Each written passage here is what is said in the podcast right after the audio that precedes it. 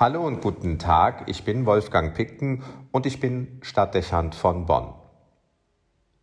Der Blick der Weltkirche ist heute auf eine große Frau des Mittelalters gerichtet, die heilige Hedwig. Sie wird 1173 am Ammersee geboren und stammt aus dem Grafengeschlecht Andex-Meran. Aufgrund der Herkunft ihrer Eltern und der Heirat ihrer Geschwister bestehen verwandtschaftliche Verhältnisse mit bedeutenden Herrscherhäusern Europas. Eine Schwester ehelich den französischen König, eine andere den König von Ungarn. Sie selbst heiratet mit 13 Jahren den Herzog Heinrich von Schlesien, der zu den Kurfürsten des Heiligen Römischen Reiches deutscher Nationen zählt. Ihr Mann widmet sich dem Aufbau und der Sicherung des Landes. Dabei ist er besonders intensiv darum bemüht, dass deutsche Siedler in das ansonsten slawische Gebiet ziehen. Hedwig widmet sich indes dem religiösen und sozialen Leben ihres Landes. Als Herrscherin versteht sie sich als Vorbild für ihr Volk. Entsprechend pflegt sie ein ausgeprägtes geistliches Leben. Ihre Heiligenlegende beschreibt, sie habe stets eine Statue der Gottesmutter mit sich getragen, um aus dem Geist der Betrachtung und der ständigen Verbindung zum Himmel zu leben und zu regieren. Hedwig fördert das kontemplative und klösterliche Leben in ihrem Land. Die Gründungen von zwei großen Abteien sind auf sie zurückzuführen. Wichtig ist ihr die Förderung der Volksfrömmigkeit und religiösen Bildung der Bevölkerung, damit eine christliche Kultur wachsen und sich verfestigen kann. In enger Verbindung damit steht ihre Aufmerksamkeit für die soziale Frage. Sie gehört zu den großen Gestalten des Mittelalters, die Anstöße für eine soziale Bewegung setzen. Es gehört ihrem Verständnis nach zum Auftrag Jesu, sich den Armen und Kranken zuzuwenden und damit zur Verpflichtung der Herrschenden, sich den Nöten der Bevölkerung zu stellen. Damit steht sie in enger Verbindung mit der franziskanischen Bewegung, die zur gleichen Zeit von Italien auskommend das kirchliche und soziale Leben verändert. Viele Herrscherhäuser greifen die soziale Idee auf. Erste Netzwerke karitativer Institutionen und Werke entstehen. Ihre Nichte Elisabeth von Thüringen wird wenig später mit ihrer nächsten Liebe Geschichte schreiben. Man könnte also sagen, dass es die Liebe zu Gott und den Nächsten ist, die das Leben der heiligen Hedwig prägen. Sie sorgt mit ihrem Verhalten für eine tiefe Einwurzelung des Glaubens in das Leben ihrer Zeitgenossen. Auch verschafft sie der Kirche eine große Autorität und Glaubwürdigkeit. Man kann sagen, sie lebt authentisch, was Jesu Wort als Ideal formulieren. Dabei scheut sie sich nicht vor persönlicher Aufopferung zurück. Hedwig lebt anspruchsvoll und bescheiden. Als ihre sieben Kinder geboren sind, legt sie mit ihrem Mann das Gelübde der Enthaltsamkeit ab. Und nach dem Tod Heinrichs tritt sie in ein Frauenkloster ein. Alles das ist Ausdruck der Leidenschaft für Gott und der Konzentration auf die Mission des Glaubens.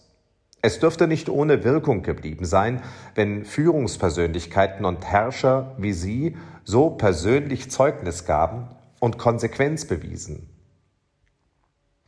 Aus dem Blickwinkel der Moderne betrachtet scheint das unvorstellbar, kaum nachvollziehbar, wie man so radikal sein kann.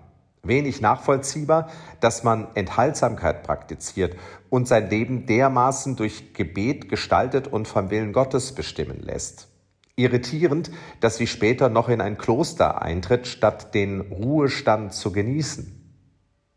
Heute sieht man die Zukunft der Kirche mehr in der umgekehrten Vorgehensweise, nämlich in einer Anpassung an die Gewohnheiten der Zeit und eine deutliche Abkehr von allzu radikalen Forderungen des Evangeliums. Das Heil wird in der Relativierung des Glaubens und in der Verweltlichung der Kirche gesucht. Viele Beiträge und Abstimmungsergebnisse im synodalen Prozess in Deutschland verdeutlichen das.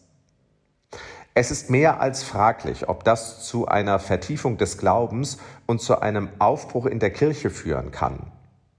Die Lebensgeschichte der heiligen Hedwig und die Kirchengeschichte im Ganzen gestatten erhebliche Zweifel an diesem Ansatz.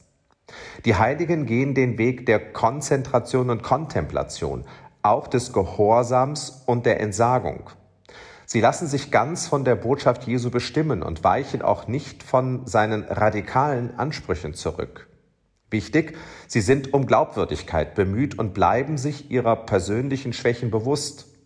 Sie reden ihre Fehler nicht gering und widerstehen der Versuchung, die Inhalte des Glaubens ihrer fehlenden Einsichtsfähigkeit oder ihrer persönlichen Moral anzupassen.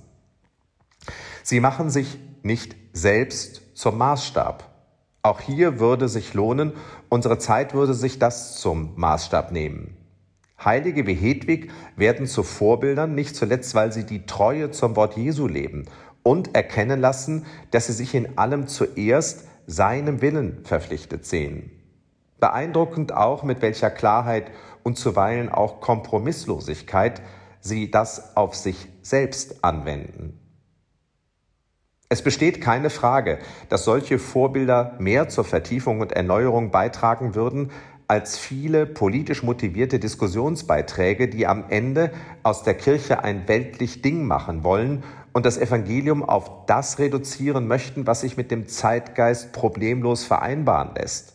Das ist so armselig wie zukunftslos.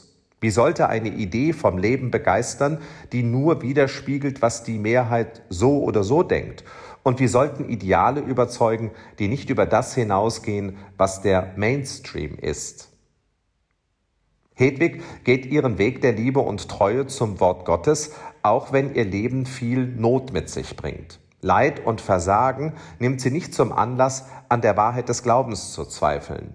Auch da unterscheidet sie sich maßgeblich von der Gegenwart. Die schlesische Herzogin verliert alle ihre Kinder. Ihr letztverbliebener Sohn fällt in einer Schlacht. Auch ihren Mann muss sie zu Grabe tragen. In ihrer Heimat wird ihr Geburtsort Burg Andex zerstört und sie selbst muss mit ihren Mitschwestern vor den Mongolen flüchten und ihr Kloster verlassen. Man könnte sagen, trotz eines vorbildlichen und frommen Lebens bleibt ihr nichts erspart. Aber alles das bringt sie nicht davon ab, ihre Liebe zum Glauben zu leben. Vielmehr scheint es ihre Sehnsucht nach Gott zu vertiefen. Schließlich weiß sie aus Erfahrung, wie sehr sie auf Heilung und Erlösung angewiesen bleibt. So bleibt sie bis zu ihrem Tod am 16. Oktober 1243 als Christin ihrem Namen verpflichtet. Hedwig heißt übersetzt die Kämpferische. Wolfgang Picken für den Podcast Spitzen aus Kirche und Politik.